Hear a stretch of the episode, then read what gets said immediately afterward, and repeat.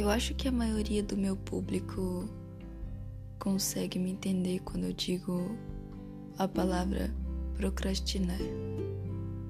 Sabe esses dias em que a gente acorda já procrastinando? Então, talvez nessa semana eu já tenha procrastinado um milhão de vezes e talvez eu nem tenha me dado conta disso. O que é bem estranho se a gente parar e analisar, porque um ser humano no século 21 tem que estar sempre em movimento, sempre uma constante. E, e eu só tô parada.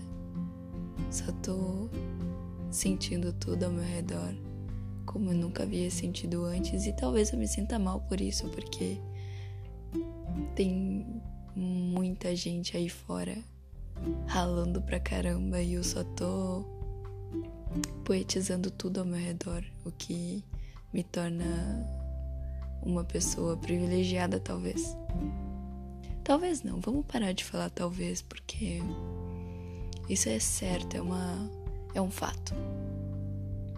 Mas não é pelo fato de ser privilegiada ou ter o privilégio de parar um pouco e respirar, é só se sentir um pouco confusa às vezes.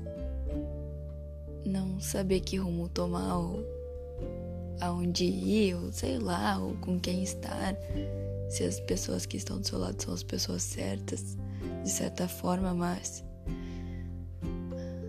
é todo um ciclo.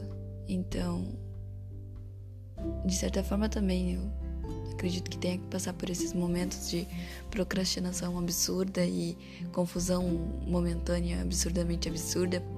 Porém, eu acredito que esses momentos não durarão muito tempo tipo meses ou anos, sei lá. Acho que vão durar um pouco menos. Ou não. Talvez eu só precise alinhar meus pensamentos de forma adequada e segura para mim mesma, para mim não perder, para mim não me perder nesse mar de confusões que tá aqui dentro e não acabar transparecendo tudo aqui fora.